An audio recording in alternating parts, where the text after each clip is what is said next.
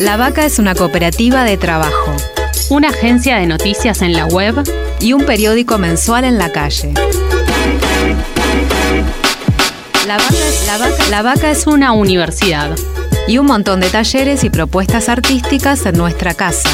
Mu, Trinchera, Boutique. La Vaca es una editora de libros. Una productora audiovisual. Y una radio donde ahora también puedes escuchar La, que, te parió.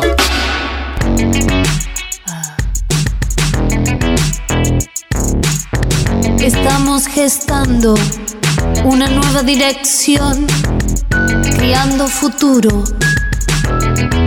La que te parió. No me digas si te gusto, ni lo que tengo que hacer.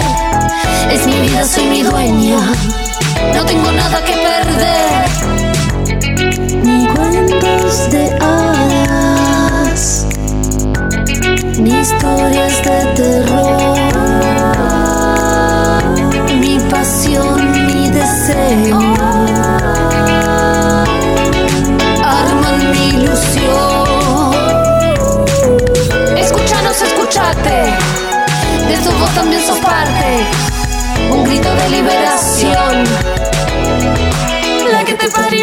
La Organización de Derechos Humanos Human Rights Watch presentó un informe en el que analiza lo sucedido desde que el Senado rechazó la interrupción voluntaria del embarazo y le pide al presidente de la Nación, Alberto Fernández, enviar un proyecto de ley al Congreso que despenalice el aborto en todos los casos y sea regulado de forma tal que respete la autonomía de las personas gestantes. Se realizaron 30 entrevistas en las provincias de Salta, Chaco, Entre Ríos, Buenos Aires y la ciudad de Buenos Aires. Lo que concluyen en el informe es que el Código Penal vigente en Argentina ha creado un modelo inviable en la práctica. La falta de reglas claras y uniformes en todo el país resultó en un conjunto de prácticas dispares que causan un daño desproporcionado a las personas gestantes con recursos limitados o con menor acceso a información sobre sus derechos. Nietas de las brujas. Hijas de las locas. Queremos cambiarlo todo. La criminalización del aborto, detalla el informe, genera múltiples barreras. Algunas de ellas son la falta de información pública sobre el alcance de las causales vigentes, particularmente cuando el embarazo pone en riesgo la salud. Las restricciones ilegales impuestas por los centros de salud, como el requisito ilegal de que los padres, las parejas o autoridades judiciales o de protección de niñas autoricen el acceso al aborto o el uso de métodos anticonceptivos, los límites gestacionales arbitrarios impuestos por hospitales, y centros de salud y la necesidad de presentar una denuncia policial o de conseguir una orden judicial que permita realizar un aborto en casos de violación. Tamara Tarasiuk Bronner es subdirectora para las Américas de Human Rights Watch y fue quien coordinó el informe. Con ella hablamos. Específicamente, ustedes hicieron una una mención de todos los obstáculos que encontraban en el acceso por causales que está vigente hoy en Argentina a las interrupciones legales, del embarazo. Eh, ¿Estas barreras de accesos las vieron incrementadas o modificadas en, la situación de aislamiento por el COVID? Mira, no, el trabajo de campo de investigación de ese informe es previo al coronavirus. las entrevistas que hicimos en las provincias y en Ciudad de Buenos Aires eh, son previas a marzo. Lo que incluimos en el informe, o sea que no tengo un dato empírico de si la situación está mejor o peor en este momento con la pandemia. Lo que sí te puedo decir es que el análisis que nosotros hacemos es que las condiciones de aislamiento generan más barreras porque mm, y, mayores dificultades. En primer lugar, porque el tener que estar encerrados en las casas genera eh, un ámbito para la violencia doméstica en los casos que, la, que ocurría antes y porque hace más difícil la detección temprana del embarazo y acceder a los servicios de aborto, sobre todo para eh, menores de edad y para adolescentes. Entonces, esas, digamos, son factores que hacen, que dificultan más el acceso o las condiciones de violencia. Y la otra cosa es que em, las limitaciones en el transporte sobre todo en las zonas rurales donde no hay distintas instalaciones donde se pueda acceder al aborto, dificultan aún más poder acceder al aborto. Si vos tenés restricciones de transporte, hace incluso más difícil el ir de un lugar al otro, que es lo que vimos que pasaba en muchos de los casos. Y obviamente tener que pasarte horas en un transporte o visitar hospital en hospital aumenta las probabilidades de contagio. Pero esto es más como un, análisis de lo que vemos en la realidad, no empírico de lo que efectivamente está pasando en Argentina. Claro, claro. Y notas eh, en, la en las entrevistas previas a, entonces a, la pandemia que pudieron hacer que, mm, estas barreras se modificaron, mutaron o, o cambiaron de alguna forma en relación a los informes que habían hecho previamente en el país. Mira, persiste eh, que eso es bastante malo, digamos. Ha habido algunos avances, eh, por ejemplo, con el protocolo nacional, eh, que la versión de diciembre es una buena versión, tuvo modificaciones positivas, un poco lo que comentábamos recién, pero la verdad es que en la práctica, para muchas mujeres y niñas, hoy es imposible acceder al aborto al que tienen derecho, precisamente por estas barreras. Vení, queremos compartir los saberes que estamos cultivando juntos. ¿Nos escuchás? También, queremos, escucharte. Escribinos a cooperativalabaca.com.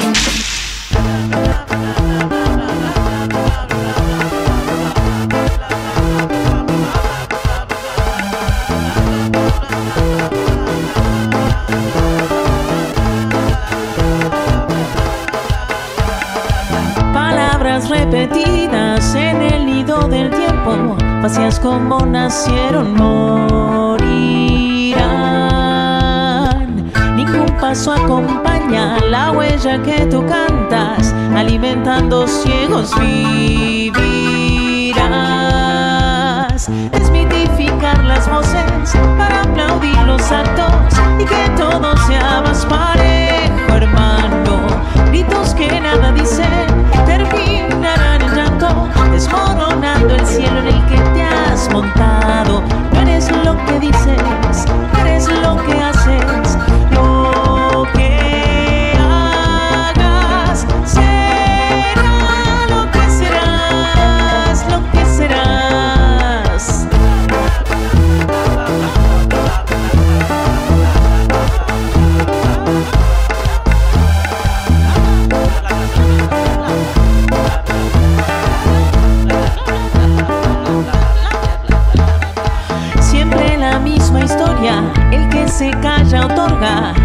Nunca pasa nada si se habla de más. La plaza se acomoda, el tambor ya rezonga, pidiendo a gritos una vez la verdad. Desmitificar las voces para aplaudir los actos y que todo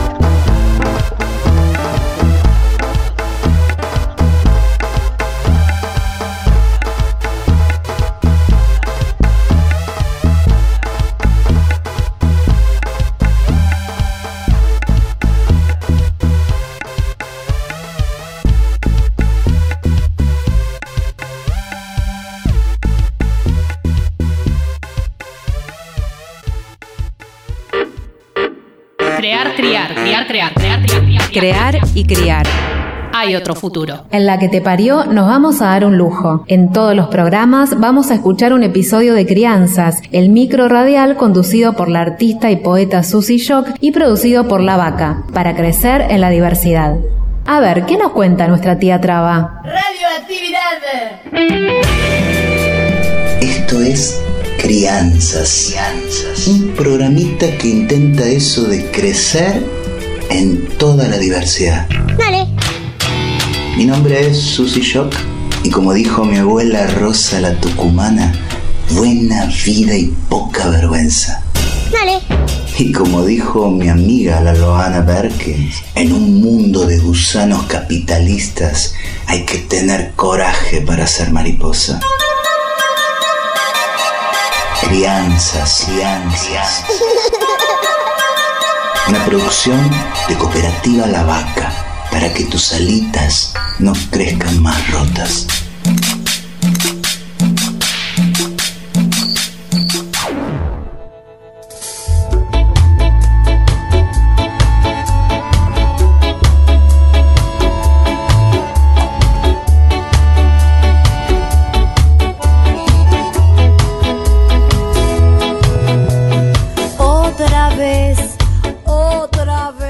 Chinita, gurice. Acá les habla de nuevo la Susi. Ando muy divertida ensayando y ensayando porque no sé si les conté que soy parte del grupo de teatro del barrio. Claro, ahora esta traba también es actriz. ¿Qué me contás? y encima de todo parece que mis compañeras del grupo andan tan pero tan aguerridas que me han elegido para ser ni más ni menos que de hada en la obra para chicos que estamos ensayando.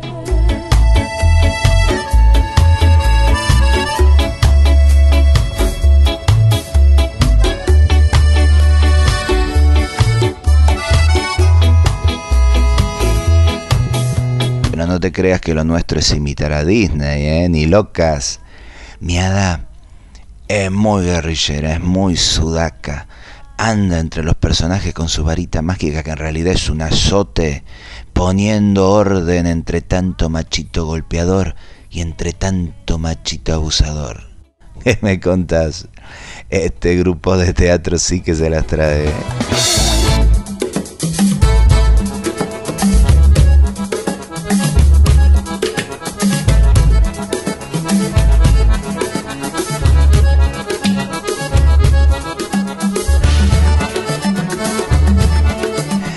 Beso y abrazo de tía Traba.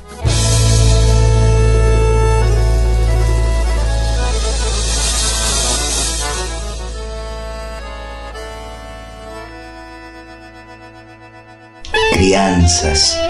Buena vida y poca vergüenza. Dale. Buena vida y poca vergüenza. Esto fue Crianzas. Escúchalo en www.lavaca.org. Dale. La que te parió. ¿Qué es Aresia? La Asociación de Revistas Culturales e Independientes de Argentina, Aresia, es una organización sin fines de lucro que busca promover y proteger el trabajo de revistas culturales e independientes, impresas y digitales en todo el país. Actualmente integran Aresia más de 100 publicaciones. Bregamos por políticas públicas para el sector. Desde hace 7 años sostenemos un censo que es nuestra única radiografía y que nos permite construir juntas un camino común para impulsar leyes de fomento normas legales administrativas e impositivas que impulsen, fortalezcan y preserven la producción autogestiva de las revistas culturales de nuestro país, sector que genera más de mil puestos de trabajo. ¿Por qué integrar Aresia? Sabemos que faltan muchas más revistas, por eso queremos que nos conozcas y que te asocies de forma totalmente gratuita. Más información en www.revistasculturales.org revistasculturales.org.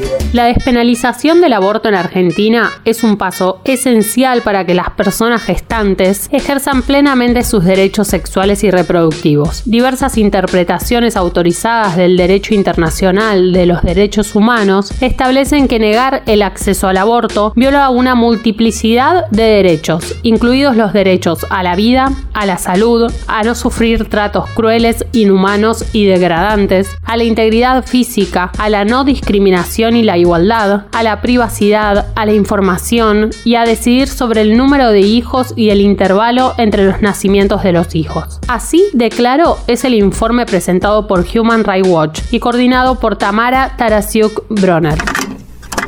Al final de cuentas, lo que vemos es que la prohibición del aborto no impide que los abortos ocurran. Los abortos ocurren igual pero ocurren de manera clandestina e insegura, sobre todo, como decías, para aquellas mujeres que no tienen eh, la posibilidad de pagar un aborto o viven en zonas remotas o rurales donde no pueden acceder.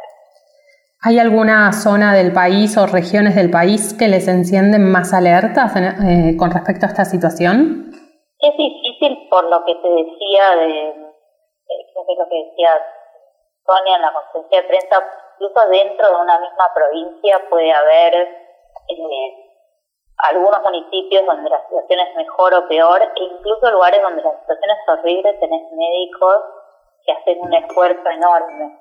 Yo te diría que en el norte, noreste del país, y el noreste del país, donde las condiciones de pobreza son más altas, vemos estos problemas de acceso y lo ves como es muy difícil encontrar estadísticas que te prueben esto porque hay un subregistro enorme de la cantidad de casos de aborto, pero lo que sí ves es que en estos en, las provincias que tienen altos índices de pobreza, los índices de mortalidad materna en general que incluyen abortos son mucho más altos que el promedio nacional.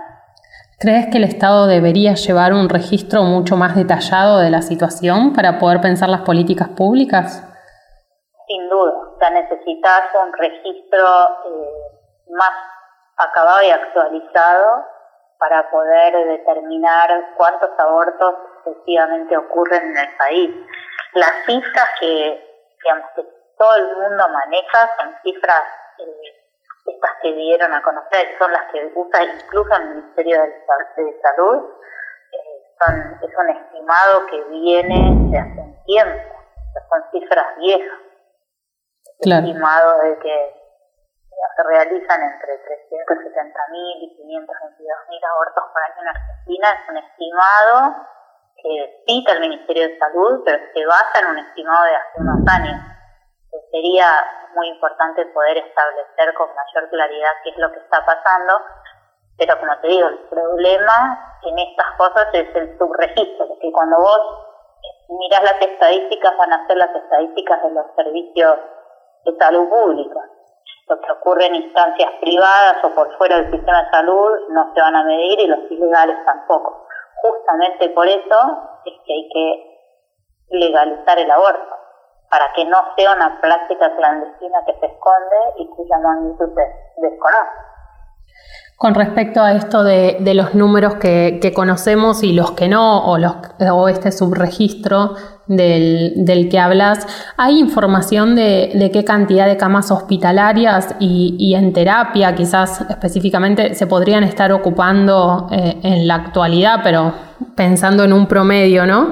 Por, por, infecciones producidas por aborto clandestino en este momento en que eh, estas plazas disponibles eh, están tan en la agenda mediática, política, pública. Por la pandemia. Claro. No, no creo que exista ese dato. Si lo existe, nosotros no lo tenemos.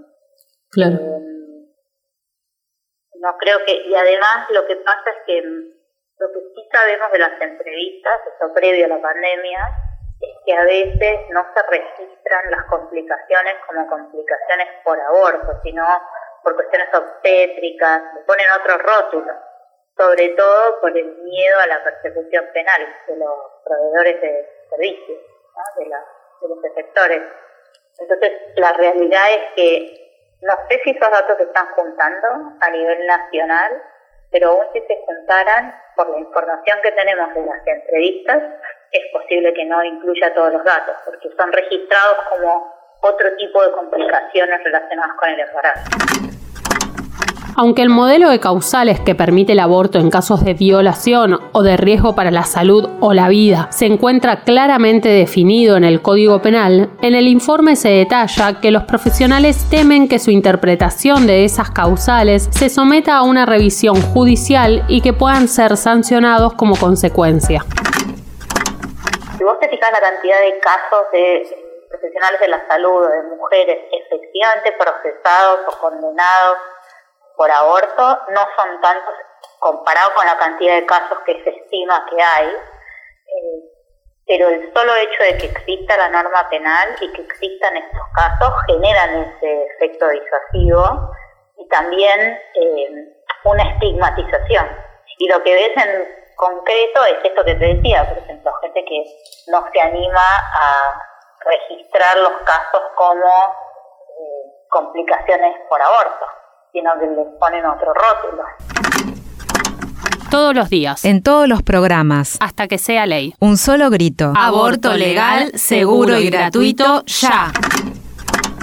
Desde nuestra perspectiva, la legalización no es solo una cuestión de, opinión personal, sino una obligación que surge del derecho internacional. Argentina tiene la obligación de avanzar en la legalización para cumplir con las obligaciones de derecho internacional que asumió ratificando un montón de tratados que escribimos Por... No sé si hay actores nuevos. Eh, tampoco, eh, tampoco creo que hayan argumentos nuevos de esa parte. Yo creo que lo novedoso de este informe es mostrar desde el punto de vista empírico que la despenalización y la legalización eh, que se rechazó en el 2018 tiene un costo.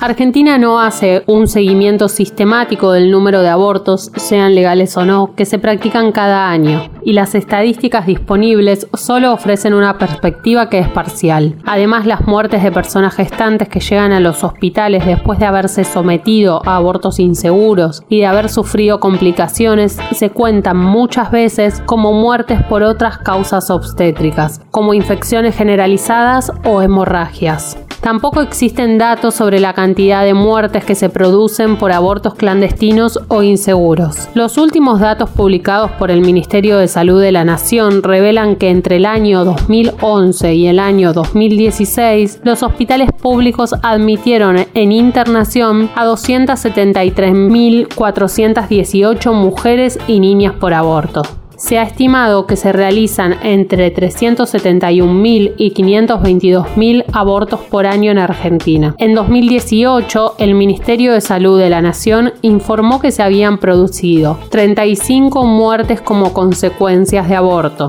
Esa cifra representa más de un 13% del total de muertes maternas de ese año. De las personas que se murieron en ese 2018, dos eran menores de 19 años. En la conferencia manifestaron que pudieron comunicarse con, con Vilma Ibarra, secretaria legal y técnica del gobierno, y que hay un compromiso. ¿Ustedes creen que, el envío del proyecto puede suceder este año? ¿Creen que ese compromiso es, em, es, pronto a concretarse? Eh, no te puedo dar una fecha porque no nos la dieron. Em, Sí creo que el compromiso de ella en particular es un compromiso genuino. Lo que quieren es que esto salga bien y que finalmente el proyecto, conseguir los votos para que el proyecto se apruebe. Eh, y la demora en la presentación tiene que ver con priorizar la situación sanitaria por la pandemia y hacerlo en un momento en el cual se pueda ganar la votación. Eh, y no creo que ni ella ni nadie tenga claridad de cuándo eso podría ocurrir. ¿Por qué crees que no se ganó la, la votación en 2018? ¿Tienen identificado por qué? No, que es una, digamos, fue una discusión muy reñida y, y, como te decía, muy democrática también. O sea, donde cada lado presentó sus argumentos y ganó el, el no, pero, eh, pero fue muy, muy, un margen muy pequeño y, lo que esperamos es que con esta con este informe podamos contribuir a revertir esto, porque lo que hacemos, te digo, justamente mostrar cuál ha sido el impacto de no legalizarlo en 2018. Todas estas mujeres y niñas no hubieran sufrido lo que sufrieron si la ley se aprobaba en el 2018. Está, está el número de 35 muertes a causa de abortos en el año 2018. ¿Tienen el número de 2019 y en lo que va del año? Todavía no, no, es el, ese es el último que está disponible.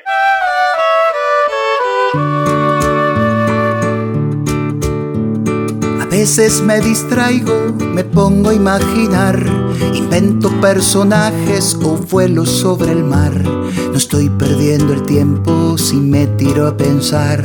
Hay cosas importantes que no son trabajar. Hay que abrir camino en esta selva mental, tirarme de una liana para ir a otro lugar. No estoy perdiendo el tiempo, me gusta imaginar también hay que entrenar. Hay que hacerse tiempo para la imaginación, dejar que juegue y crezca hasta encontrar la inspiración. Hasta encontrar la inspiración. Entonces cuando llega no lo puedo evitar. Se me aparece el mundo, cosas nuevas por contar. Cosas nuevas por contar está despierta, la inspiración se va. Por eso cuando llega me gusta aprovechar. Invento soluciones o formas de viajar. Y todo es posible, casi es como soñar.